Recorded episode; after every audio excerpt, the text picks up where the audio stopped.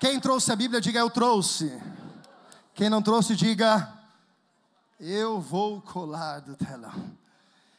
João, capítulo de número 12. Eu quero agora pedir, por gentileza, que por reverência à palavra de Deus, você agora não levante somente o necessário, que você não converse, que você agora, com muito temor e respeito à palavra de Deus, você agora se concentre, porque você pode também, né, se você ficar levantando, talvez aí mexendo em alguma coisa que não é para você mexer agora, chamado celular, aleluia, glória a Deus, você pode atrapalhar o irmão que está do lado, você pode atrapalhar o culto que o irmão está prestando. Então, por reverência à palavra de Deus, Abra a Bíblia no livro de João, capítulo de número 12. Para ler a Bíblia, fica tranquilo, você pode abrir o aplicativo do seu celular tranquilamente. João, capítulo de número 12.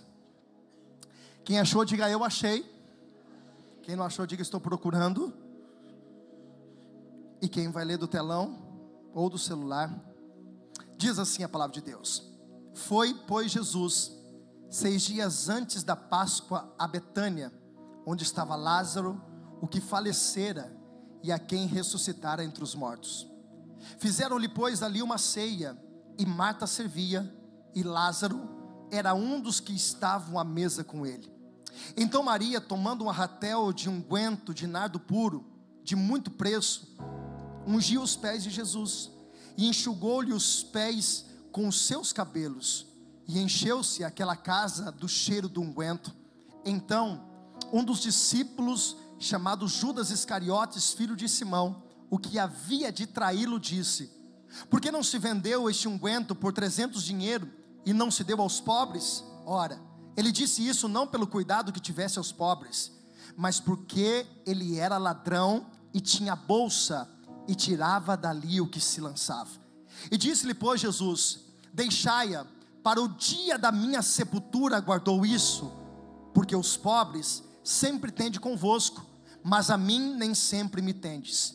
E muita gente dos judeus soube que ele estava ali, e foram não só por causa de Jesus, mas também por causa de Lázaro, a quem ressuscitara dentre os mortos. E os principais sacerdotes tomaram a deliberação para matar também a Lázaro, porque muitos dos judeus, por causa dele, iam e criam em Jesus. Quem veio ouvir a voz do Espírito Santo, diga amém, Jesus.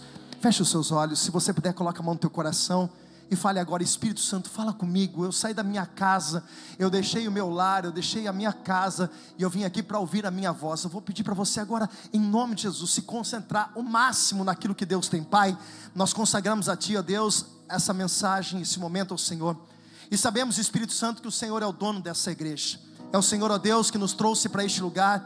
E, ó Deus, tantas outras pessoas, ó Deus, centenas de pessoas que estão conectadas conosco neste momento, também estão esperando a Tua palavra se manifestar entre nós. Pai, nós repreendemos todo espírito, ó Deus, que possa nos levar à distração, tudo aquilo, ó Pai, que possa de alguma forma tentar roubar, ó Deus, essa palavra, penetrar no nosso coração que a nossa mente, o nosso coração esteja cativo, preso ao Teu Espírito nessa noite, para que tudo aquilo que for lançado, Deus, possamos absorver e trazer para os nossos corações, em o nome de Jesus. Pai, eu entrego a minha vida, eu consagro a minha vida diante do Teu altar e peço, Espírito Santo de Deus, usa a minha vida, não para falar aquilo que nós queremos, mas para falar, Deus, tudo aquilo que nós precisamos, ó Deus, ouvir na noite de hoje. Nós consagramos, ó Deus, esse momento tão sagrado a Ti, para louvor e para a glória do Teu nome. E se você crê que Deus vai falar contigo, diga graças a Deus. Me ajuda a pregar, diga para o irmão do lado, diga essa palavra é para a minha vida hoje, irmão.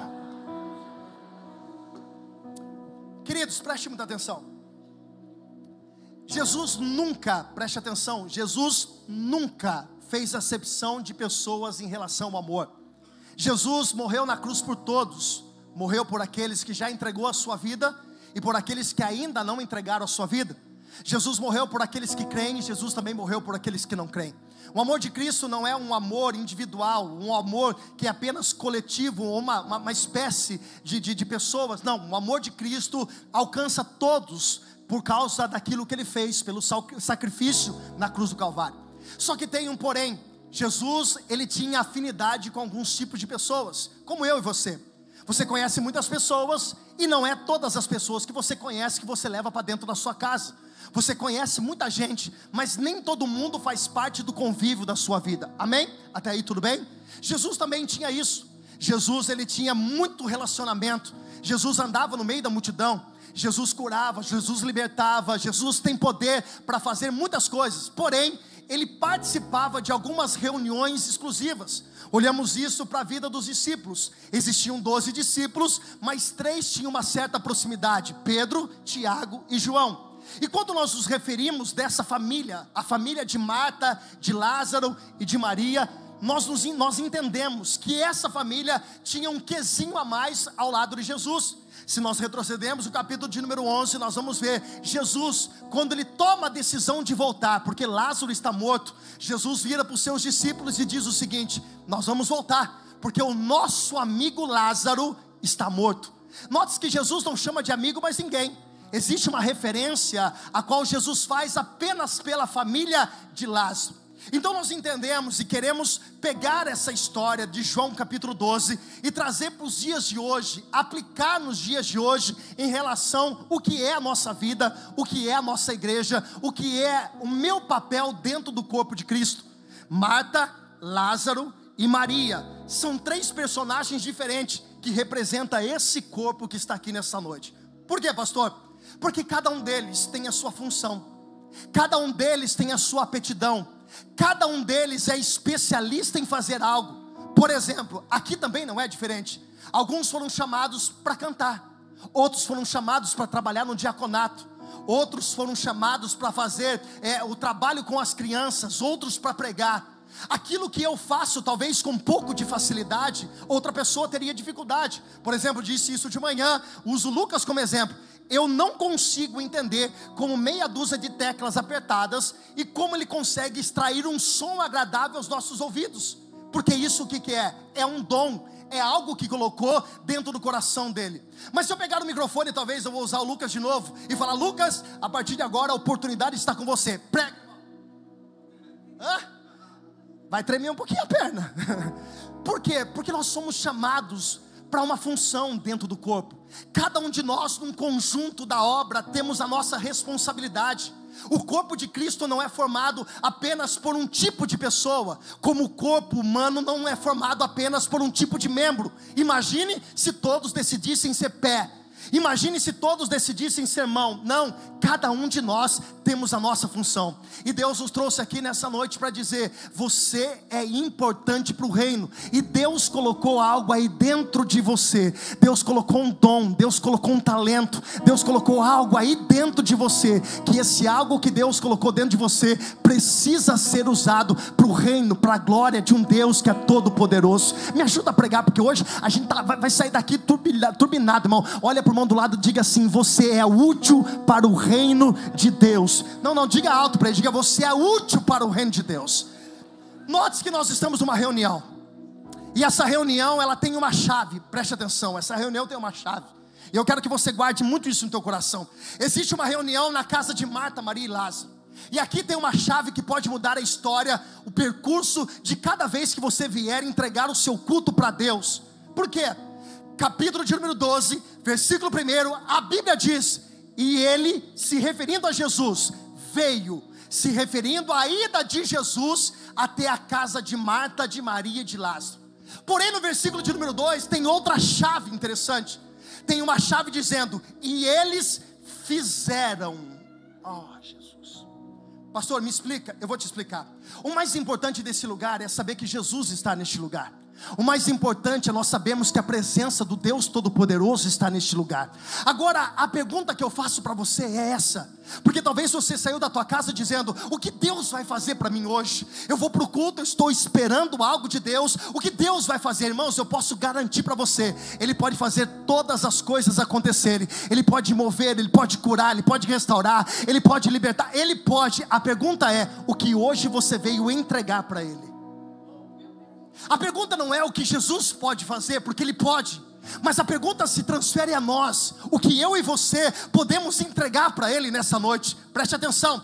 Jesus disse: quando dois ou mais estiverem reunidos em meu nome. O que, que Jesus disse? Eu estarei no meio deles. Preste atenção, existe uma promessa aqui. Qual promessa? Jesus disse: quando vocês se reunirem em meu nome, eu, eu prometo estar no meio de vocês. Olha que interessante isso. Jesus disse: quando vocês se reunirem em meu nome, eu prometo, eu garanto que eu estarei no meio de vocês. Agora tem um detalhe: estar não é a mesma coisa que manifestar. Jesus pode estar aqui, Jesus está aqui, mas ele pode não se manifestar. Por quê? Porque a manifestação de Deus não depende dele estar aqui. A manifestação de Deus depende do que eu vou fazer para que ele possa se mover nesse lugar. Você pode entrar aqui e voltar para a tua casa da mesma forma. Jesus não está aqui, tá? Mas se você entrar aqui com o coração disposto a adorar, a chamar atenção, a provocar um milagre sobre este lugar, você desceu talvez de um jeito, mas quando você subir aquela rampa de novo novo, você vai subir cheio da graça, do poder, da manifestação do Espírito de Deus. Eu não sei se tem mais alguém aqui que veio com esse interesse, mas se você veio aqui nessa noite para buscar a manifestação de Deus, levanta a tua mão no terceiro andar, dá um glória a Deus bem alto e diga: Espírito de Deus, eu estou aqui nesse lugar. Você entende, irmãos? Que Jesus está mas a diferença não é ele estar, é saber se ele vai se manifestar. E a manifestação de Deus não depende da, da presença dele, porque ele já está no lugar, depende daquilo que nós fizemos. Aconteceu o que aconteceu porque alguém preparou a mesa. Aconteceu porque aconteceu porque alguém preparou o banquete. Aconteceu o que aconteceu porque alguém quebrou, ou melhor, derramou um bálsamo sobre os pés de Jesus e o lugar começou cheio. Tem muitas pessoas que, infelizmente, que eu vou dizer, com dor no coração, entram, saem do mesmo jeito que chegaram. Jesus está nesse lugar, mas nada muda na sua vida. O que Jesus está dizendo para você, a manifestação do poder do Espírito não depende dele porque ele está. A manifestação do Espírito depende de como você recepciona a presença de um Deus poderoso. Existem três personagens, diga comigo, Marta. Bem alto. O pessoal da manhã estava mais forte, hein? Diga Marta, Maria e Lázaro. A Bíblia diz que Marta servia, aleluia. E é tão forte, é tão poderoso essa palavra servir, que não existe outra complementação em relação a isso. Marta servia. E quando João diz que Marta servia, nós entendemos o que? Servia com excelência servia com autoridade, não era nada obrigado. Marta estava fazendo com muito amor. Marta saiu de manhã, foi na padaria de Betânia, comprou os pães. Marta preparou as ervas amargosas. Marta preparou todo aquele banquete daquela ceia. Marta servia. Marta preparou o ambiente. Esse é o papel de Marta. Aqui nesse lugar existe muitas Martas, irmãos. Existem muitas pessoas que são apaixonadas por servir.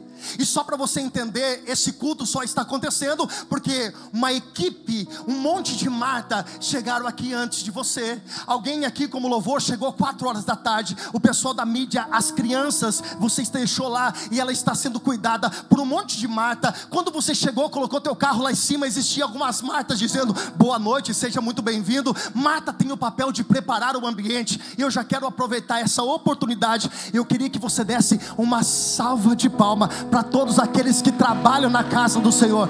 A luz só está acesa porque tem uma Marta, o som só está ligado porque tem uma Marta, você só está sentado acomodado porque uma Marta preparou esse ambiente para que você estivesse aqui. Existe uma segunda personagem, esse segundo personagem chama-se Maria. Diga Maria, bem alto, diga Maria. Maria é gigante na adoração, irmãos. Maria é aquela mulher que extravasa diante de Deus. Maria é aquela que não mede consequência, nem se preocupa com que aquilo que os outros estão pensando. Maria está disposta a entregar a sua melhor adoração. Irmãos, Maria não lê um manual. Maria não pega uma cópia de um estilo de adoração. Maria tem um coração voltado a adorar a Deus. Ela pega algo muito valioso dentro da sua casa e ela derrama nos pés de Jesus e ela enxuga os seus cabelos. Aonde está escrito isso? Não existe um manual para isso. Maria é espontânea, Maria é verdadeira, Maria se entrega por inteiro. Maria é o símbolo da adoração. E aqueles que não medem esforço, aqueles que se entregam de verdade, aquele irmão que quando começa a primeira nota do louvor, ele já está se entregando, chorando, já está na presença do Espírito de Deus, e ele não está nem preocupado com quem está do seu lado. Esses são Marias. Só que existe outro personagem, e é dele que nós vamos falar um pouco. Note-se que a Bíblia, João deixa muito bem organizado. Maria servia. Ou melhor, Marta servia. Maria adorava. E Lázaro? A Bíblia diz que Lázaro estava. Oxe, Lázaro estava. Vamos julgar, vamos analisar esses três verbos. Primeiro, Marta servia. Uau. Maria adorava. Uau. E Lázaro estava. Pastor, com quem que o senhor quer falar? Eu quero falar com você que ainda talvez não tenha esse desejo ou ainda não está trabalhando da forma como que você foi chamado. Ou talvez você que seja aquele que ainda olha para o lado e diz: Meu Deus, um dia eu chego a esse nível de adoração como esse irmão do lado. Eu estou falando com Lázaro, que o Lázaro, que muitas vezes você fala assim: Meu Deus, o que eu estou fazendo aqui? Eu não consigo me entregar, eu não consigo ainda me encontrar, mas aquilo que é mais importante você já está fazendo o que? Você está no lugar aonde Jesus está. Deixa eu dizer uma coisa para você: volta um capítulo antes, você vai ver um Lázaro que um dia estava morto dentro de uma sepultura. Lázaro estava totalmente frio, gelado, e a Bíblia diz que ele cheirava mal. Aí tu vira a página de novo, vai ver que Lázaro está sentado na mesa. E quando Lázaro levanta da mesa, ele começa a andar pela cidade de Betânia. E todo mundo que olhava para Lázaro dizia: Aquele não é aquele que morreu, mas ressuscitou depois de quatro dias. Ei, eu estou falando com você que ainda não se encontrou, mas é um Lázaro que por onde você anda, por onde você passa, as pessoas olham para você e digam: Aquele casamento estava destruído. Olha só o que Jesus fez dele. Ele estava morto, estava destruído, mas um dia você entregou a sua vida para Jesus e Jesus te resgatou do lago da chama, do inferno e hoje te colocou como testemunho vivo. Olha para esse Lázaro e diz: Você estava cheirando mal e agora você é testemunho. Eu não sei se você está entendendo, irmão. Ontem você estava morto, Hoje você está na mesa e amanhã tu está andando por essas ruas da cidade e todo mundo que olhava para o teu casamento, para a tua vida espiritual, para a tua saúde, para a tua vida financeira, olha para ele e diz: é aquele é Lázaro, aquele é aquele que estava morto, mas ressuscitou. Bate na mão do irmão do lado e diz: um dia Jesus te resgatou e hoje você é testemunho de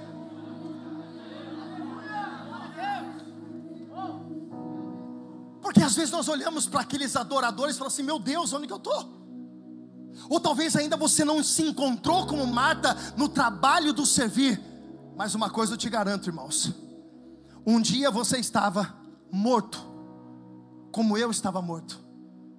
Um dia Jesus te encontrou num lago de lama, de sujeira, mas Ele olhou para você e Ele viu em você o que ninguém viu, e Ele te resgatou de lá e é por isso que as pessoas olham para você hoje e dizem assim: realmente que mudança. Estava morto, estava podre, estava sem vida, mas a hoje eu posso dizer, como Paulo disse: agora não sou mais eu quem vivo, agora é Cristo que vive em mim. Se você tem coragem de levantar sua mão e dizer, diga agora, diga bem alto, diga agora, não sou mais eu quem vivo, diga bem alto, diga agora é Cristo que vive em mim. Diga glória a Deus essa noite, irmão.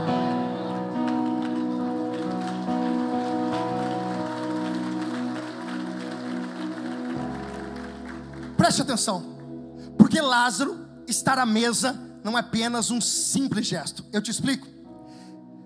João capítulo 11 vai dizer que quando Jesus chama Lázaro para fora, ele vem todo amarrado de faixas Jesus diz uma palavra: desatai-o e deixai-o ir. Desatai-o e deixai-o ir. A pergunta que eu te faço é essa: para onde? Para que lugar? Jesus não disse para ele, mas Jesus disse: desatai-o e deixai-o ir. Jesus deu a ele inúmeras possibilidades. Olhe para cá. Jesus deu a ele inúmeras possibilidades. Quando você foi criado, irmãos, quando você foi resgatado por Cristo, Deus colocou dentro de você um dispositivo chamado livre-arbítrio.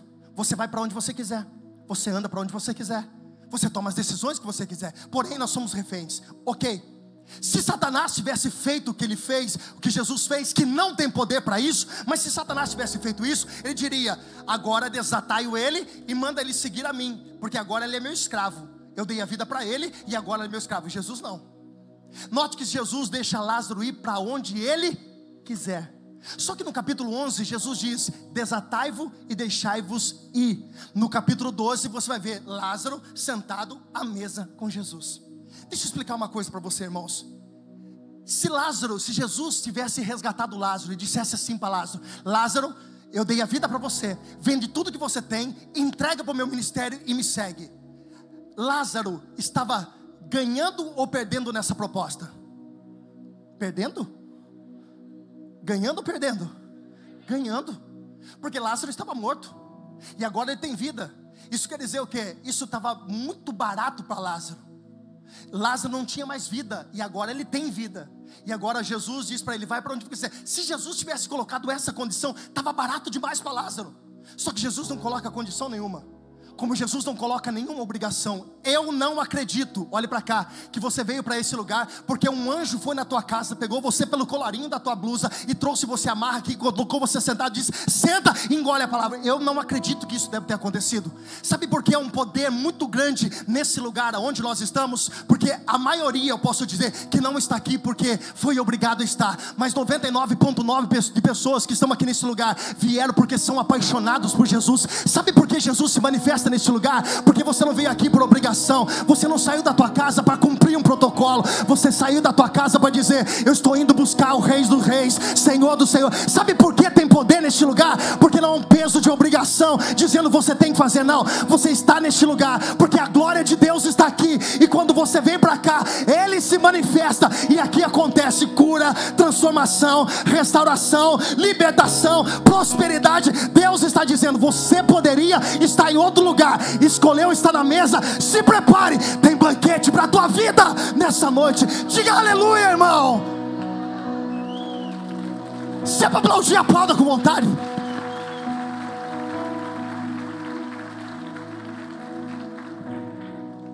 Eu espero, diga para o irmão, eu espero que você não veio aqui por obrigação. Ai, Jesus amado, olha para cá.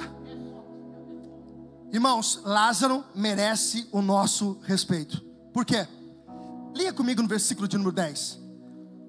E os principais, ai Jesus, sacerdotes, tomaram por deliberação para matar Lázaro também. Olhe para cá, para matar Lázaro também.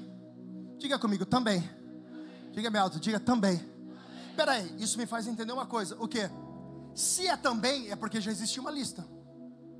E essa lista tinha um nome. Qual era o nome? Qual era o nome? Jesus. Então Lázaro estava no pacote. Vamos tentar imaginar como isso aconteceu? Eu gosto de viajar. Imagine a reunião dos religiosos daquela época. Saduceus, fariseus, sacerdotes e tudo mais reunido. Eles disseram: Nós precisamos matar Jesus. Não vamos acabar com a vida de Jesus? Jesus é um tormento, Jesus é uma mentira, Jesus é uma farsa, e todo mundo começa a levantar. E eles disseram: Vamos matar Jesus. Só que daí tem um, eu estou conjecturando isso. Tem um que levanta a mão e diz assim: Eu preciso da oportunidade. A oportunidade está com o irmão. Pode falar. Eu acho que além de matar Jesus, eu acho que nós deveríamos matar Lázaro também. Aí eu imagino, Cíntia, alguém dizendo: Mas por que Lázaro também? Jesus tem sido realmente uma afronta para a nossa religião. Jesus, segundo eles, tem pregado uma heresia. Jesus é um mentiroso, Jesus é um falso profeta. Mas por que matar Lázaro também? Aí alguém responde: Jesus é a causa, Lázaro é o efeito. Se mata Jesus, Lázaro continua andando pela cidade de Betânia, e todo mundo vai dizer: mataram a causa, mas o efeito continua se movendo. Olha para cá, meu bonitinho, minha bonitinha de Jesus. Eu vou te explicar uma coisa. Talvez você está aqui hoje perguntando por que Satanás investe tanto contra a tua vida.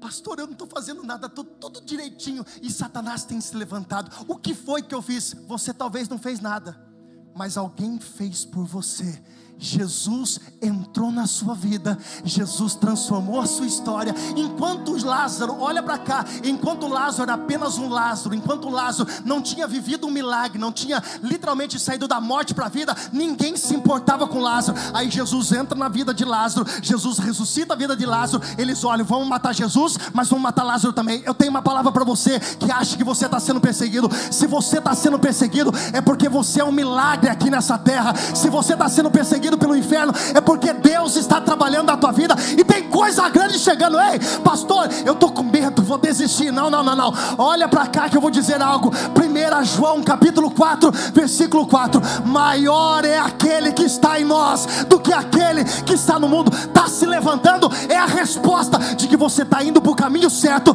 e ali na frente tem milagre de Deus para a sua vida. Isso que o diabo se revolta, irmão. É por isso que Satanás quer parar você. Você é o milagre. Me ajuda a pregar, irmãos. Olha para quem está do lado e fala assim: Você é um milagre de Deus. Você é um milagre de Deus. Diga para ele: Você é um milagre de Deus. Jesus é a causa. Lázaro é o efeito. Vamos matar Jesus, mas vamos também matar a Lázaro. Agora eu fico imaginando, irmãos, imagine quinta-feira de manhã, na cidade de Betânia, na padaria de Betânia. Imagine só. Está lá dois ou três líderes religiosos revoltados com Jesus. E eles chegam na padaria de Betânia e eles começam a falar com o padeiro. Rapaz, cuidado com o tal de Jesus aí. Esse cara é zica. Esse cara é um mentiroso. Esse cara é uma falsa. Esse cara é um falso profeta. Ele é um baita de um salafrário. Imagine esses líderes religiosos tentando evangelizar o padeiro da padaria de Betânia. Estão lá conversando. Sabe aquela roda que aqui não acontece, veio de manhã. A gente se reúne para conversar um pouquinho sobre a vida dos outros? Não tem aqui, né? É chamado de fofoca. É. é resumindo, é assim, é. Aí eles estavam lá falando mal de Jesus, falando mal de Jesus, dizendo Jesus é uma mentira, Jesus é uma farsa. De repente, na fila do pão, da padaria de Betânia, quem chega? Lázaro. Todo mundo dizendo que Jesus era uma falsa, que Jesus não realizava milagre, que Jesus era um mentiroso. De repente, quem entra na fila do pão? Irmão Lázaro, 400 gramas de queijo prato, por favor. Você entende que você é o efeito? Você entende que você é um efeito? Você entende o que Jesus está fazendo na tua vida? Você olha para cá, irmãos, você estava condenado para o inferno. Você estava condenado para o inferno como eu. Eu tinha um número carimbado, carrinho para empurrar carvão no inferno. Eu estava lá 100 a 200, lá, lá, lá, lá, não sei o que lá, não quero nem falar o número. Olha eu lá, se não fosse Jesus na minha vida, empurrando carvão no inferno. Mas um dia chegou, Jesus na minha vida, eu estava morto no pecado, destruído por causa de muitas situações. Mas Jesus entrou na minha vida. Até então o diabo nem se importava comigo. Mas um dia que Jesus entrou na minha vida, eu passei a ser alvo. Mas eu prefiro ser alvo e continuar na presença de Deus, vivendo o milagre, vivendo a promessa promessa, vivendo aquilo. Ei, Deus não colocou em você o espírito de covardia, Deus colocou em você o espírito de autoridade.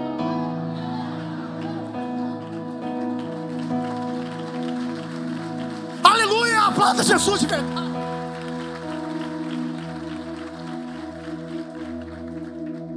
Eu estou indo para o final. É a primeira vez que eu falo? Então tem umas três, depois não termina. Versículo 3.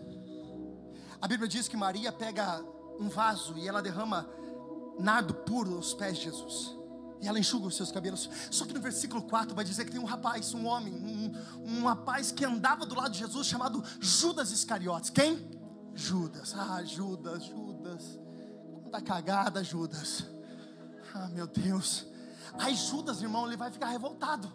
Ele vê Maria lançando perfume nos pés de Jesus. Judas olha e fala assim: é desperdício era melhor vender e dar aos pobres.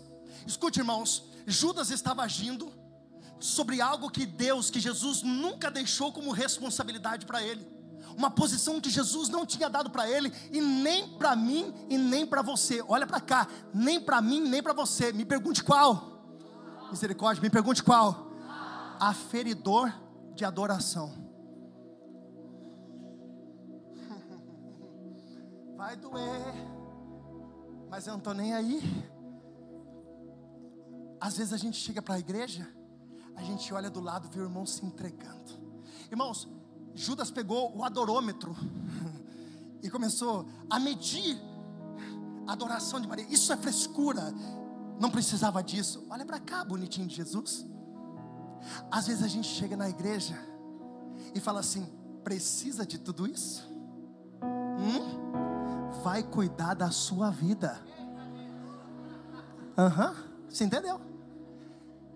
Eu pulo eu grito, eu sou louco, eu sou doido, eu falo errado, eu não estou nem aí. Por quê? Porque eu sei da onde Jesus me tirou. Um dia eu estava condenado ao inferno, como eu disse agora, mas Jesus me resgatou. É por isso que eu pulo, que eu canto, que eu danço, que eu faço isso, falo tudo errado, grito mesmo e vou continuar gritando. E se você não vai cuidar da sua vida, então, quando você vier para este lugar, não se importe com o estilo de adoração, porque Deus não colocou um adorômetro na tua mão para você medir. Esse está muito com frescura ou muito exagerado, não. Não, cada um sabe aonde o calo aperta. Se tem pessoa do teu lado chorando, irmão, você sabe de uma coisa, ela tem história. Deus resgatou a vida dela, Deus restaurou a vida dela. E se eu sou você, irmão, eu fazia até mais do que isso, por quê? Porque isso é o ensaio do que nós vamos fazer lá na eternidade. Porque quem não consegue adorar aqui vai ter dificuldade para adorar no alto. Eu não sei você você, mas eu vou me jogar na presença de um Deus poderoso. Aplauda Jesus de verdade, irmão, pelo amor de Deus. Dá um sorriso para quem está do teu lado e fala para ele: vai cuidar da sua vida. Pronto, falei. Aí eu acho que isso é demais. Vai cuidar da sua vida. Eu acho que não precisava pular desse vai cuidar da sua vida. Toma conta da sua vida. Toma conta da sua vida. Eita glória! Toma conta. Toma conta! Toma conta da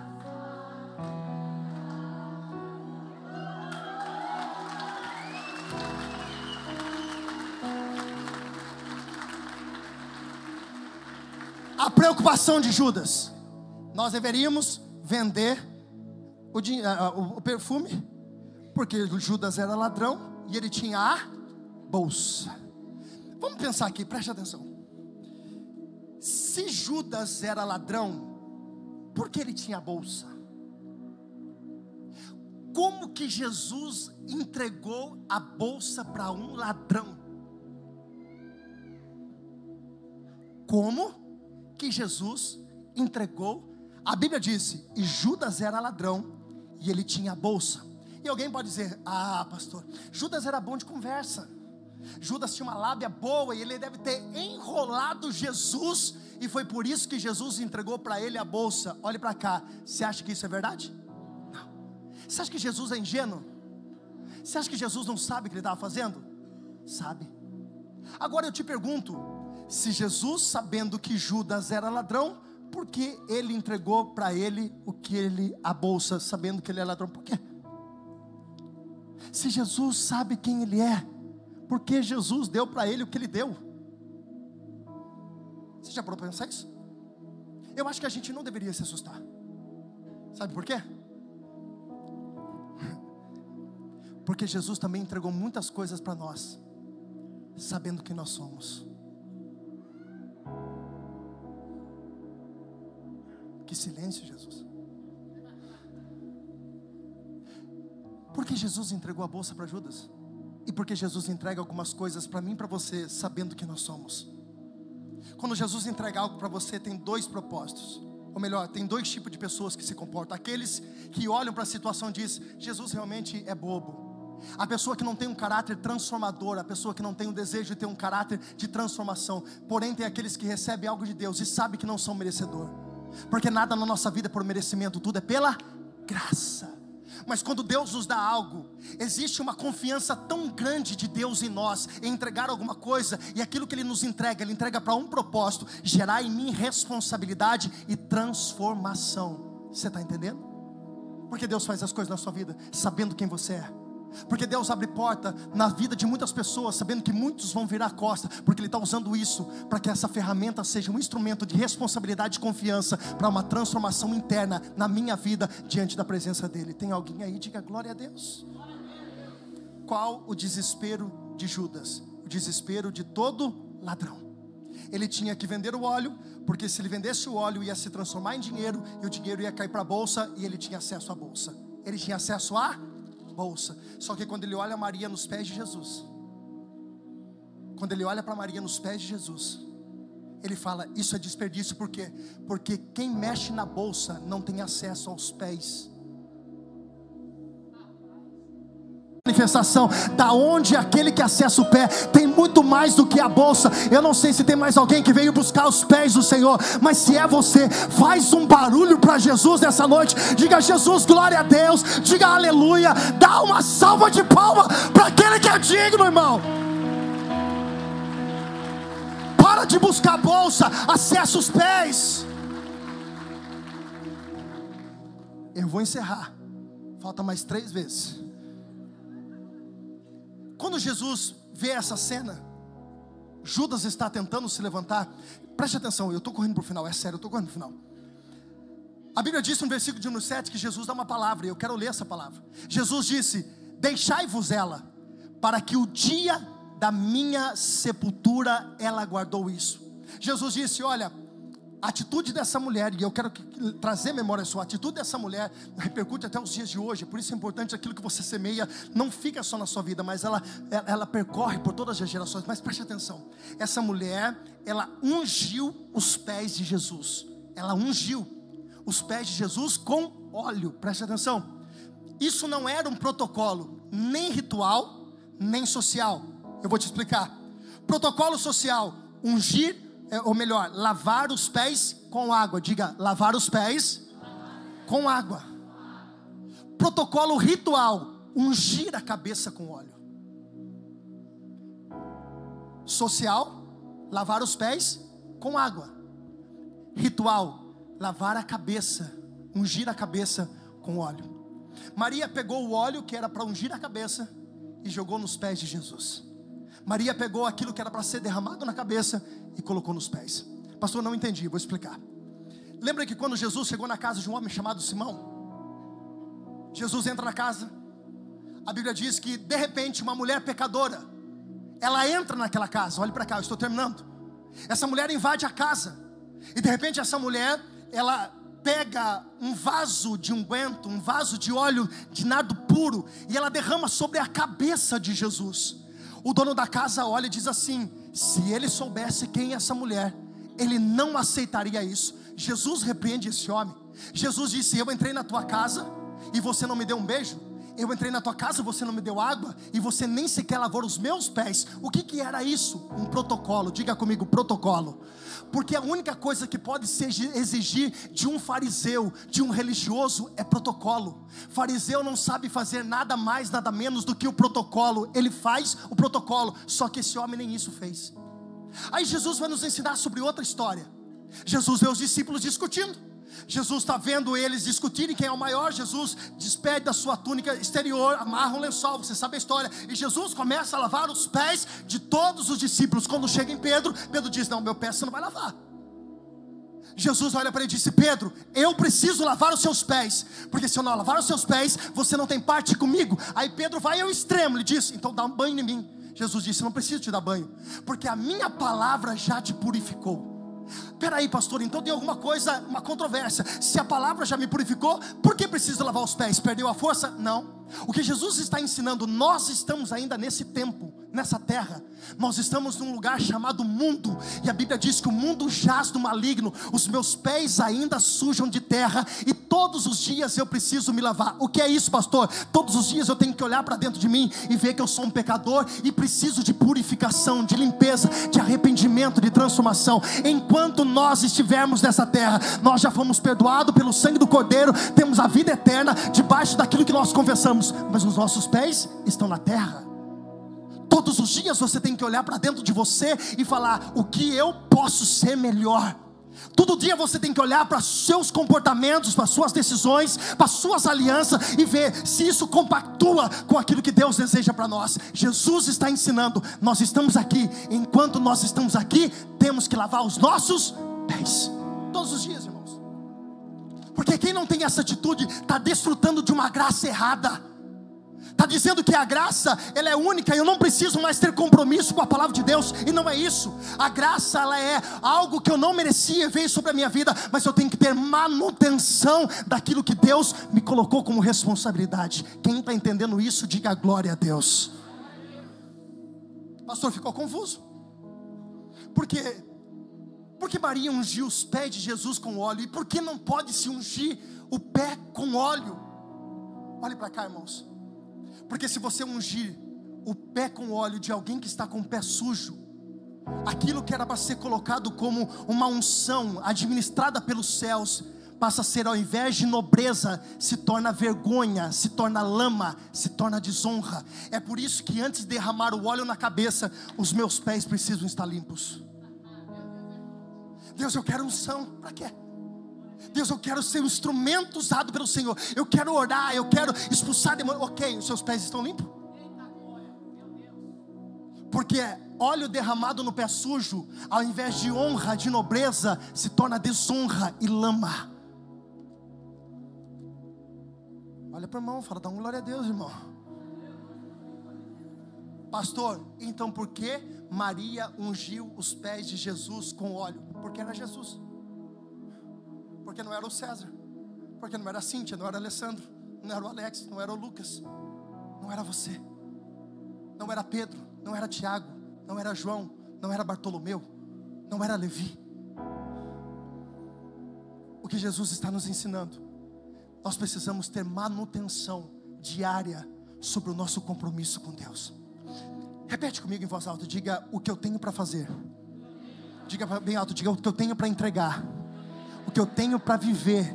Fala bem alto, diga vai ser agora. Diga em voz alta, diga vai ser agora. Eu dei toda essa volta para chegar aqui. Toda essa volta para chegar aqui. Em um tempo de amanhã eu faço. Em um tempo de que a gente diz amanhã eu resolvo, amanhã eu faço. Deus está nos ensinando através da sua palavra. Tem que ser agora. Existe um ditado que nós aprendemos: não deixe para amanhã o que você pode fazer. Se coloque de pé. Sobe sua banda. Daqui a pouco sobe. Eu vou esperar você levantar e prestar atenção, porque aqui começa a discernir a mensagem. Preste atenção. Diga bem alto, diga o que eu tenho para fazer o que eu tenho para entregar, o que eu tenho para viver, diga vai ser agora. Preste atenção. Versículo 7, leia de novo, vou ler de novo para você.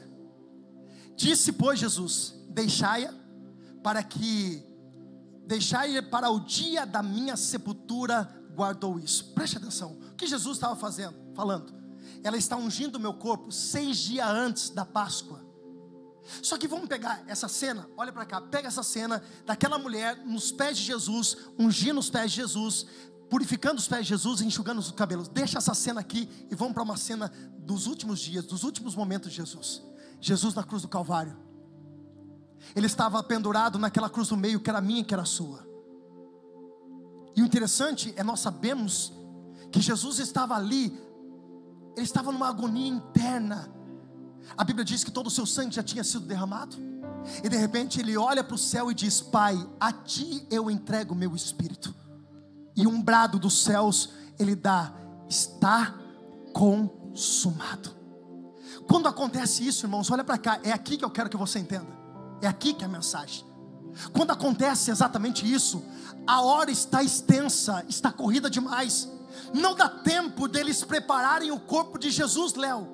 Não dá tempo de fazer todo o processo de limpeza, de purificação, de passar óleo sobre o corpo de Jesus. Não dá tempo, Débora, por quê?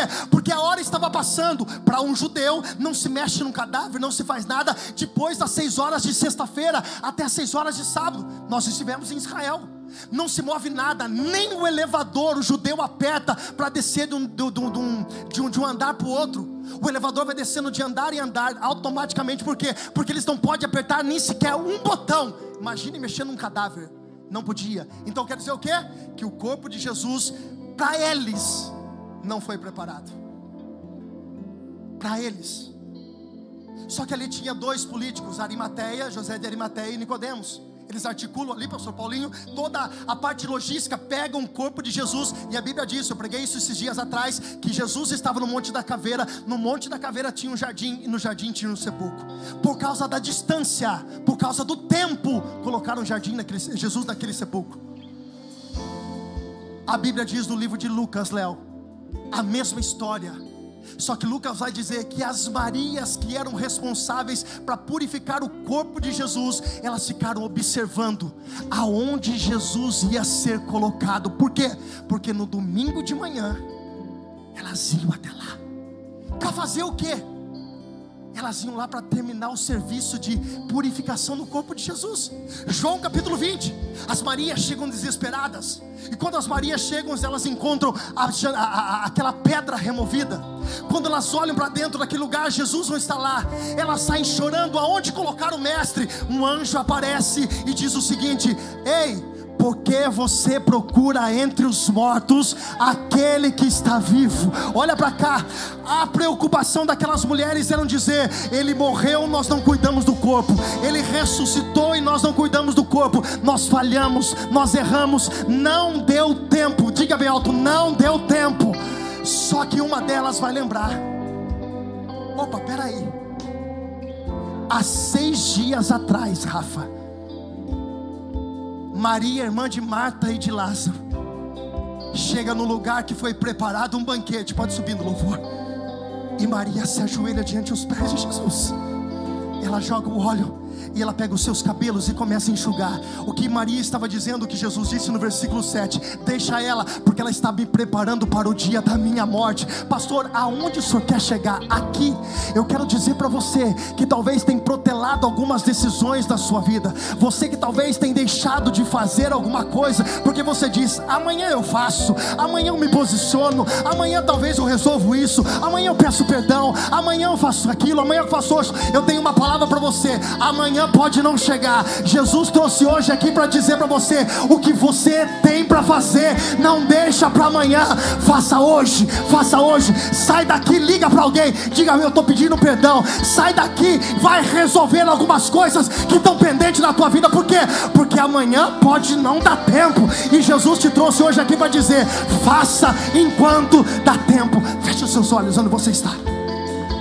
Coloque a mão no teu coração e Deus vai falar para você sobre coisas que você precisa resolver na sua vida e não pode mais deixar para resolver.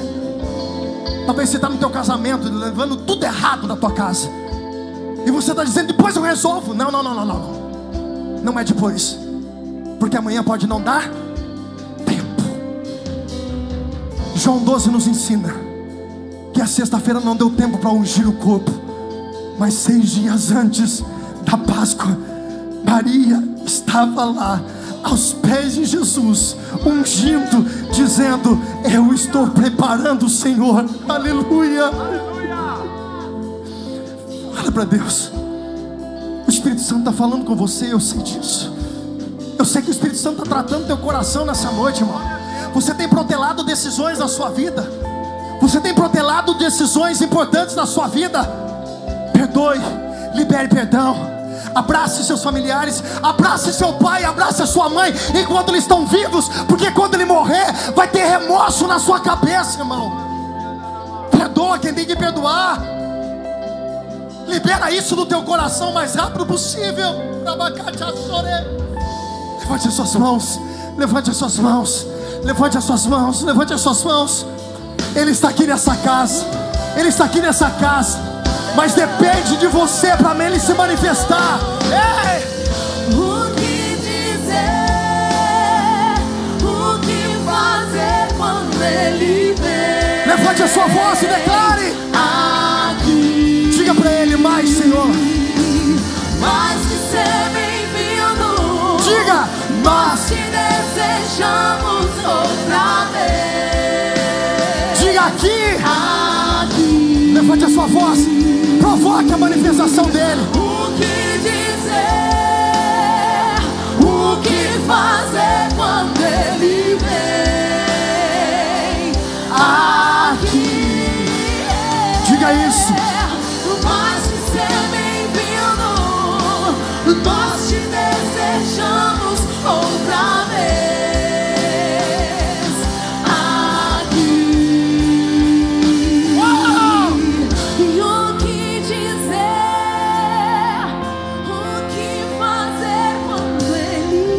Você pode aumentar o volume da sua voz. Diga isso para ele, diga isso para ele. Mais que ser bem-vindo, nós te desejamos outra vez. Cadê as Marias desse lugar? Cadê os adoradores desse lugar?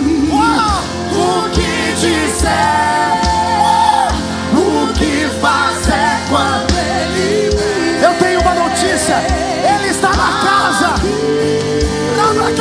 Son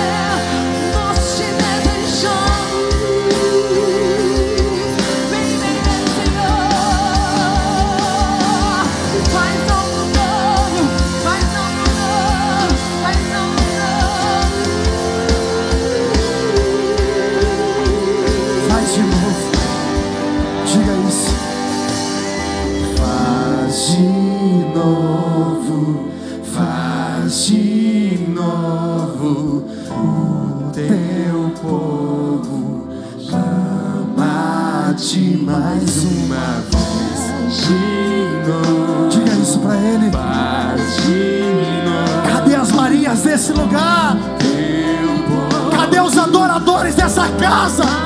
Abacadiabaçô! De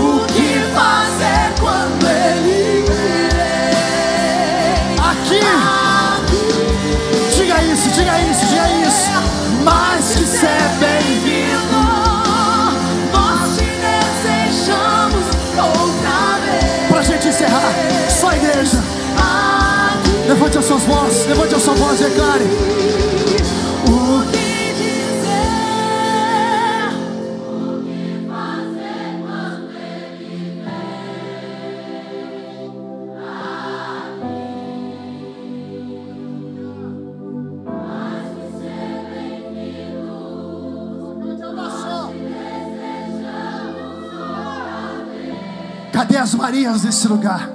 Se você é batizado no Espírito Santo, ore em línguas, dê lugar ao Espírito de Deus. Segura os louvores, segura o louvor, deixa a igreja, deixa a igreja.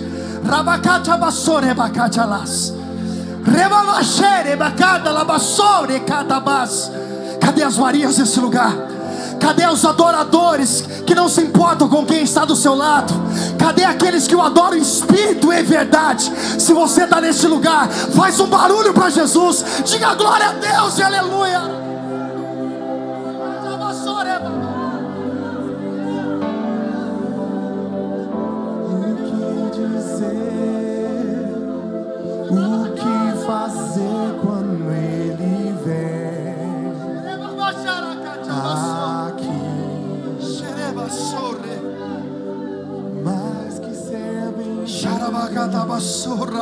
Nós te desejamos outra vez. Tirebacanda sorra bacajas.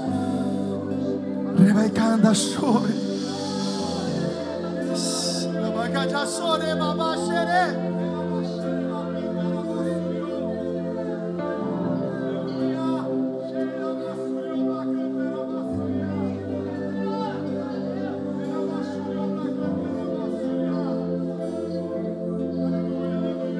está neste lugar. Jesus está na casa. Mas o estar depende, o manifestar depende daquilo que você pode provocar nele. Você pode ter entrado aqui, você pode até com muita dor no coração sair do mesmo jeito. Mas se você hoje provocar algo, muitas coisas podem acontecer nesse dia, nessa semana, nesse mês. Muitas coisas podem se destravar. Deus está te provocando hoje. Deus é como aquele pai que quando a criança muito pequena, a mãe diz: se esconde atrás da cortina. E quando o pai entra dentro de casa, começa a procurar, já sabendo onde o filho está. E quando ele abre a cortina, ele pensa que ele deu um susto no pai. Mas o coração do pai já sabia onde ele estava, mas é tanta alegria que o pai abraça, que o pai joga ele para o alto, que o pai beija ele. Nessa noite, Jesus sabe de todo o teu sentimento, irmãos. O que ele quer é que você esconda atrás de uma cortina e você surpreenda ele com palavras, com gestos, com lágrimas. Deus está neste lugar dizendo: Eu estou esperando uma atitude sua.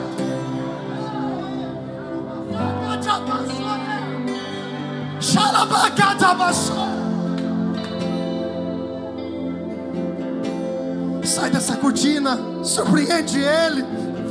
Riba, cana, sore, bagere. Xarabacada, bassou. Riabacatile, sore, catas. Nós queremos a tua presença. Nós queremos provocar a tua manifestação neste lugar. Riambacana, sore, casa. Tem uma nuvem de glória palpando nesse lugar. Tem uma presença de um Deus poderoso se manifestando. Nós somos privilegiados. Riambacata, soro. Rica da sua. Obrigado, Espírito Santo. Obrigado pela tua visitação neste lugar. Obrigado porque o Senhor, Senhor decidiu estar nessa casa. O mais importante aqui não é o som, não é o César, não é o louvor, o diaconato, não. O mais importante desse lugar é a tua presença. O mais importante desse lugar é a tua glória que se move, que se manifesta, que transforma, que restaura corações. Em nome de Jesus. Em nome de Jesus. Você pode dar uma salva de palma. Você pode exaltar enquanto você aplaude. Você pode abrir a sua boca e dizer: Glória a Deus, aleluia, Deus seja louvado. Aplauda.